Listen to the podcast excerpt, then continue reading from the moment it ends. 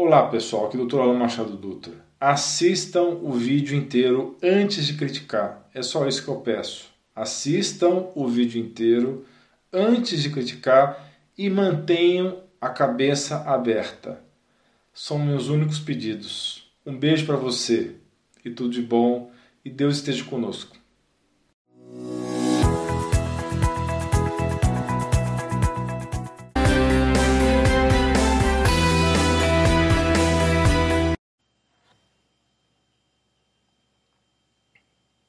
Olá, é, meu nome é Anderson Armstrong, eu sou médico cardiologista e sou epidemiologista e hoje eu vou começar a falar um pouquinho sobre o posicionamento científico pessoal meu a respeito das curvas que estão sendo propagadas e das medidas de lockdown para achatamento da curva.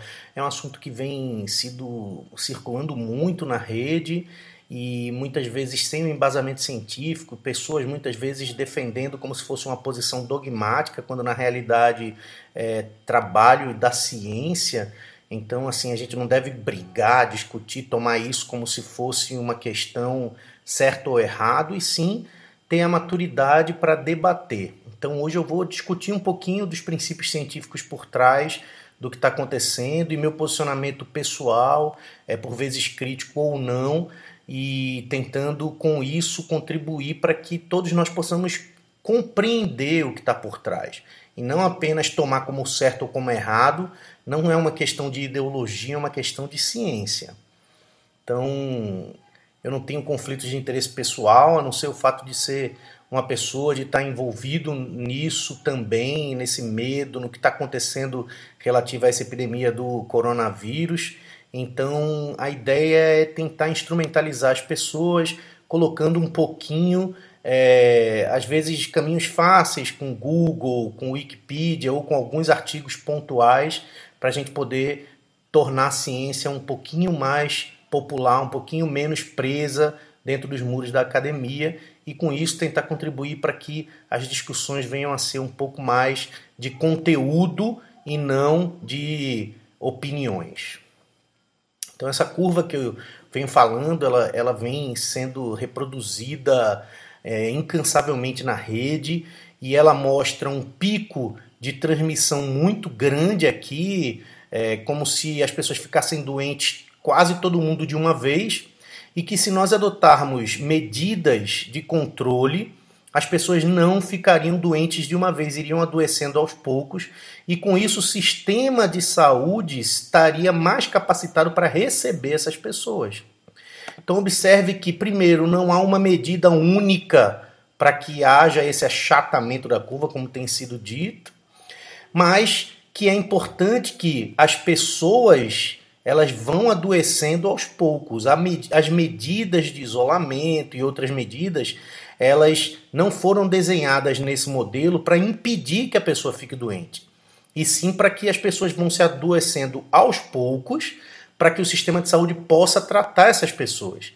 Então não é reduzir a mortalidade do coronavírus impedindo que o coronavírus infecte as pessoas e elas adoeçam, e sim tentar mortes evitáveis, ou seja, pessoas que precisariam, por exemplo, ir para um aparelho de ventilação mecânica numa UTI e não ter disponível para aquela pessoa e de repente ela seria uma pessoa que seria salva, mas ela acaba não sendo salva por uma falha do sistema de saúde. Então é para isso que a gente busca esse achatamento, não é para prevenir que a pessoa fique doente. Porque uma epidemia como essa, ela se resolve quando a população se imuniza, quando 50 a 60% da população se imuniza. E ela pode se imunizar através do meio natural, ou seja, tendo contato com o vírus, ou através da vacinação.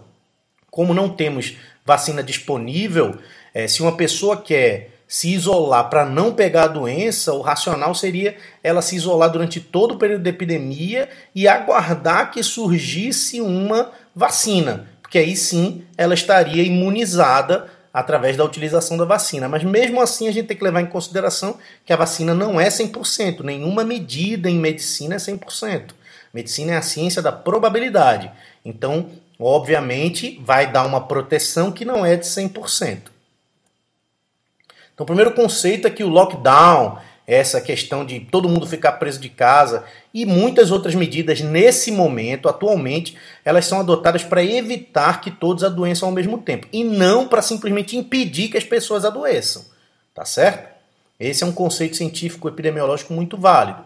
E quando a gente vai falar dessas curvas, o que vem circulando e o que as pessoas me perguntam na rua, nas redes sociais, é sobre o trabalho do Imperial College que foi feito e que incluiu o Brasil. Se você der uma busca no Google, você vai ver inúmeros artigos falando justamente sobre isso, mais de um milhão de mortes. E o Imperial College é um, um, uma instituição de altíssimo renome, as pessoas são extremamente capacitadas, eles agem de forma científica, eles disponibilizam os assuntos dele, inclusive eles disponibilizam as tabelas de Excel para que a gente possa analisar e ver o que eles fizeram e ser crítico, porque o cientista é isso, ele se publica para que a comunidade científica possa criticar e com isso a gente possa aprender mais. Porque o coronavírus é tão novo, tão novo, que nós não temos evidências conclusivas do que deve ser feito. Então, tudo hoje está muito baseado em modelos matemáticos e numa experiência muito inicial no combate ao vírus. Então não dá para a gente ser conclusivo. Modelos matemáticos eles são uma boa previsão, mas eles têm suas limitações. Então não dá para a gente entrar nesse debate de o certo e o errado quando a gente não sabe o que é o certo e o errado. E é isso que eu vou tentar colocar alguns pontos para a gente amadurecer as ideias. Porque assim como o coronavírus veio para ficar e ele vai ficar circulando na nossa comunidade, isso também vai, pode acontecer. Na realidade, eu diria até vai acontecer, é uma questão de tempo. Quanto tempo vai levar para que outros vírus façam outras epidemias e possivelmente outras pandemias. E quanto mais a gente aprender com o episódio atual, que é um momento em que o mundo está muito globalizado, então é uma coisa diferente de tudo que aconteceu até agora, e quanto mais a gente puder aprender agora, vai nos preparar para experiências futuras. Pegando a tabela do Imperial College, essa daqui é a tabela deles. Então eles vão trabalhando aqui, olha, com diferentes estratégias de controle da epidemia e com diferentes R0. O que seria o R0? R0 é a capacidade do vírus de contagiar. Grosso modo, o que, que acontece? Se eu tenho um R0 de 3, uma pessoa vai passar o vírus para três outras pessoas. Se eu tenho um R0 de 2.4, uma pessoa vai passar o vírus para 2.4 pessoas. E aí ele vai dizendo assim, olha, se eu tenho um R0 de 2.4 e eu faço só o isolamento de idosos, não de todo mundo, a minha, o meu distanciamento social vai atingir cerca de 36, 33% da população. Essa é a população do Brasil. Esse seria o número estimado de pessoas. Esse seria o número total de mortes estimadas. Esse aqui seria o total de pessoas que precisariam de internação. E esse aqui seria o número total de pessoas que teriam é, em condições críticas. Então observe que aqui ele coloca no cenário de nós fazermos o que é chamado de isolamento vertical, isolar os idosos, no caso, os idosos e as pessoas em faixa de risco. Observe que a morte esperada, se a gente isolar os idosos, dependendo desse R0, ou seja, da capacidade do vírus infectar as pessoas, ela seria prevista de 270 até 529. Quando a gente vai em relação ao distanciamento social de todo mundo, ou seja, esse famoso lockdown geral, generalizado, lockdown horizontal, considerando as mesmas premissas de um R0 de 2.4 a 3, eles vão estimar uma mortalidade de entre 452 a 627. Observe que o lockdown total nesse cálculo, ele está estimando mais mortes do que o lockdown dos idosos por esse modelo matemático. E quando ele coloca que nenhuma medida seja tomada, aí ele vai flutuar de 908 mil a 1 milhão 152. Então foi isso que falaram. Se nada, se não houver lockdown, é, mais de um milhão de pessoas vai morrer. E não é bem isso que ele está dizendo. Ele está dizendo que o lockdown total ele vai estimar em torno disso, mas o lockdown dos idosos também reduziria significativamente por esse modelo do Imperial College.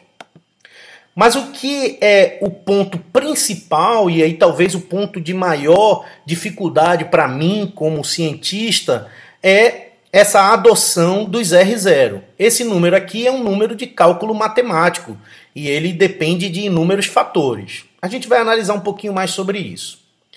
Mas antes de a gente analisar um pouquinho mais sobre o R0, é importante deixar claro que eles adotam para todo mundo os mesmos valores de R0. Observe aqui os R0 adotados para o Brasil são exatamente os mesmos adotados para a Itália, que está passando por uma crise grandíssima agora, não é verdade? Então, os mesmos valores de R0 para todo mundo, que aí vai ser um ponto que eu quero discutir com vocês. Eu vou propor um artigo, se eu tivesse que selecionar, é um artigo do CDC, que é o grupo norte-americano que estuda as epidemias, é de janeiro de 2019. Então, antes dessa dessa pandemia ter, ter tomado essas proporções. E ele faz um, uma análise crítica a respeito do uso de R0 exagerado, tanto nas publicações científicas quanto nos, no, nos artigos jornalísticos. Aqui, fazendo uma tradução, indo já direto para conclusão, ele está mostrando aqui que o R0 ele pode parecer uma medida simples, mas ele não é. Ele é muito complicado, ele é muito longe do simples. E ele também faz a ressalva que o uso expandido, ou seja, o uso liberado do R0 na literatura científica e na imprensa, vem causando mal entendidos, que, ao meu ver, é o que está acontecendo hoje nessa crise do coronavírus. O R0 é uma função do comportamento humano, ou seja, como as pessoas se comportam, se elas lavam as mãos, se elas se beijam, se elas se abraçam, mas também das características biológicas dos patógenos. Então, o vírus do coronavírus ele pode se replicar mais no frio e menos no calor, por exemplo. Então, há muitos fatores que são diferentes de uma região para outra e que vão influenciar no cálculo do R0 e que se a gente não levar em consideração, o uso do R0 pode ser deturpado, mal interpretado e mal aplicado. E vai distorcer a verdade, que é o sentido oposto ao interesse da ciência. E muitas vezes, como a gente tem visto, vai gerar polarizações, discussões desmedidas, como se fossem discussões religiosas, num ambiente que deveria estar discutindo ciência. Eu vou chamar a atenção do R0 para alguns pontos que, que, que me são valiosos. Por exemplo, aqui, a gente está vendo que a maioria dos casos de coronavírus está localizado aqui. Né? no hemisfério norte. E observe que longe da linha do Equador. A linha do Equador é onde está o maior calor, a maior incidência de raios solares. Então veja que a maioria está nas regiões que estão passando por momentos mais frios, a temperatura, as condições climáticas são diferentes. Outro aspecto que eu chamo a atenção é justamente a densidade de voos. Aqui são os voos internacionais no mundo. Olhe que expectativa e, e que também não, não parece ser uma é, coincidência, apesar de a gente estar tá falando de associação e não de causalidade, mas observe que as regiões onde estão concentrados os casos também são as regiões de maior densidade de fluxo de turistas. Então observe, Nova York, que está sendo onde a pandemia está muito pesada, Nova York, ela tem teve em 2018 61 milhões de passageiros internacionais. Se a gente fizer um cálculo de padaria aqui, vai pegar 61 milhões e dividir por 12 meses, a gente vai ter mais de 5 milhões de pessoas por mês. Se a gente continuar esse cálculo simples e dividir por 30, a gente vai ter mais de 160 mil pessoas por dia circulando no aeroporto de Nova York. Muitas delas vão ficar nessa cidade. Então, imagine que é, eu moro em Petrolina, Pernambuco, uma cidade que tem um aeroporto com muito menor volume do que isso daí. Então, se uma pessoa chega infectada em Petrolina, essa pessoa vai começar a replicar. Mas imagine em Nova York, com mais de 160 mil pessoas diariamente circulando lá dentro, se mil chegam por dia.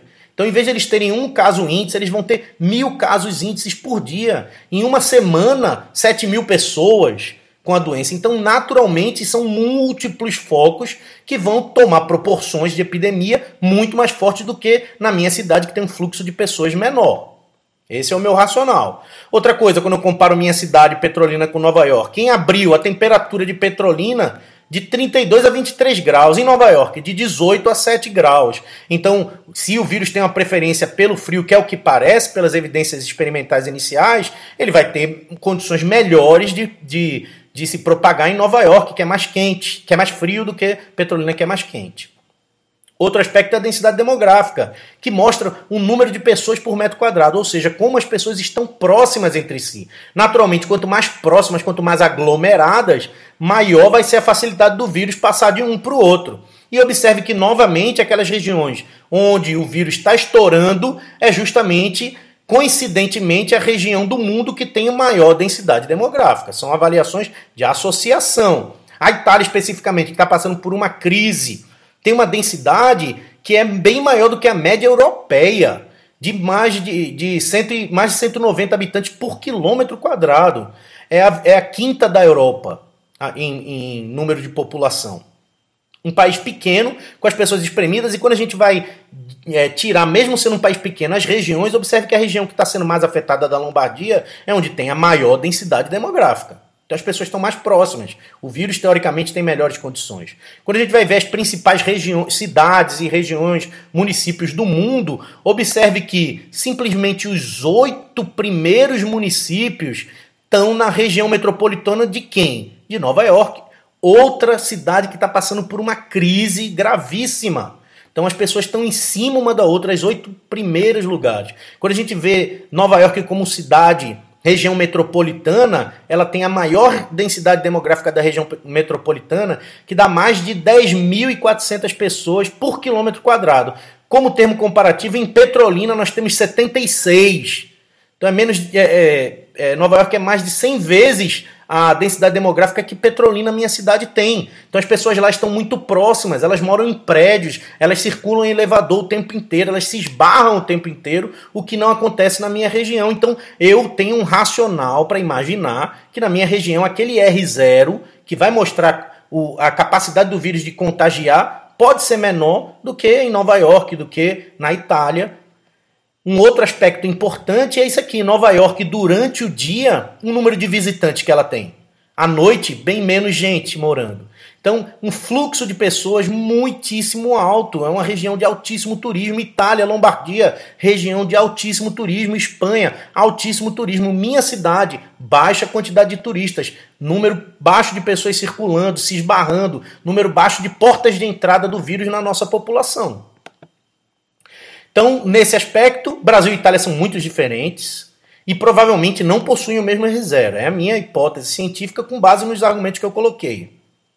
Diferentes regiões do Brasil também possuem grandes diferenças. Onde eu moro, no sertão do Brasil, a, o clima é diferente, a temperatura é muito diferente, a densidade populacional, os hábitos da população.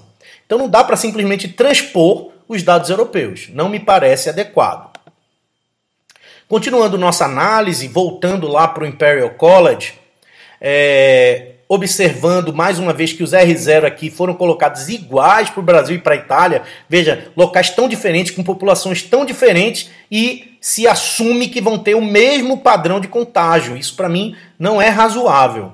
Mas no cálculo, isso aqui eu peguei os dados deles e fiz esses cálculos né, de população infectada, de mortalidade e de letalidade.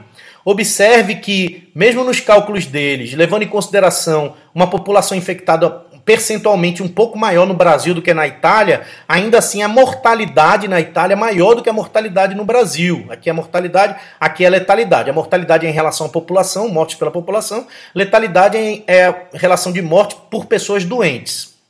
Então observe que a, a mortalidade geral prevista não é alta.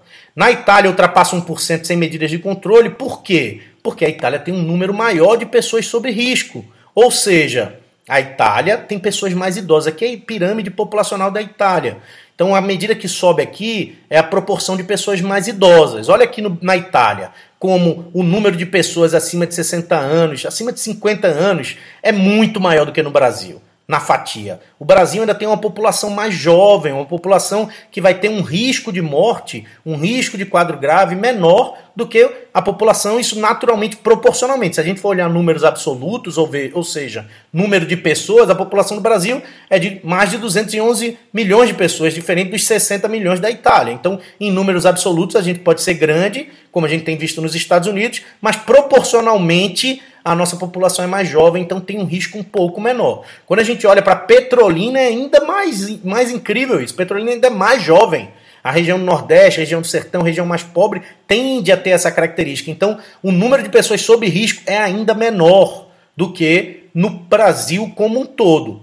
Então, a Itália, de falar o Brasil vai virar a Itália proporcionalmente, ela tem um número de pessoas sob risco maior, então naturalmente a taxa de mortalidade lá deverá ser maior do que a do Brasil e ainda maior a do Brasil do que a da minha cidade petrolina, por ter um número menor de pessoas sob risco.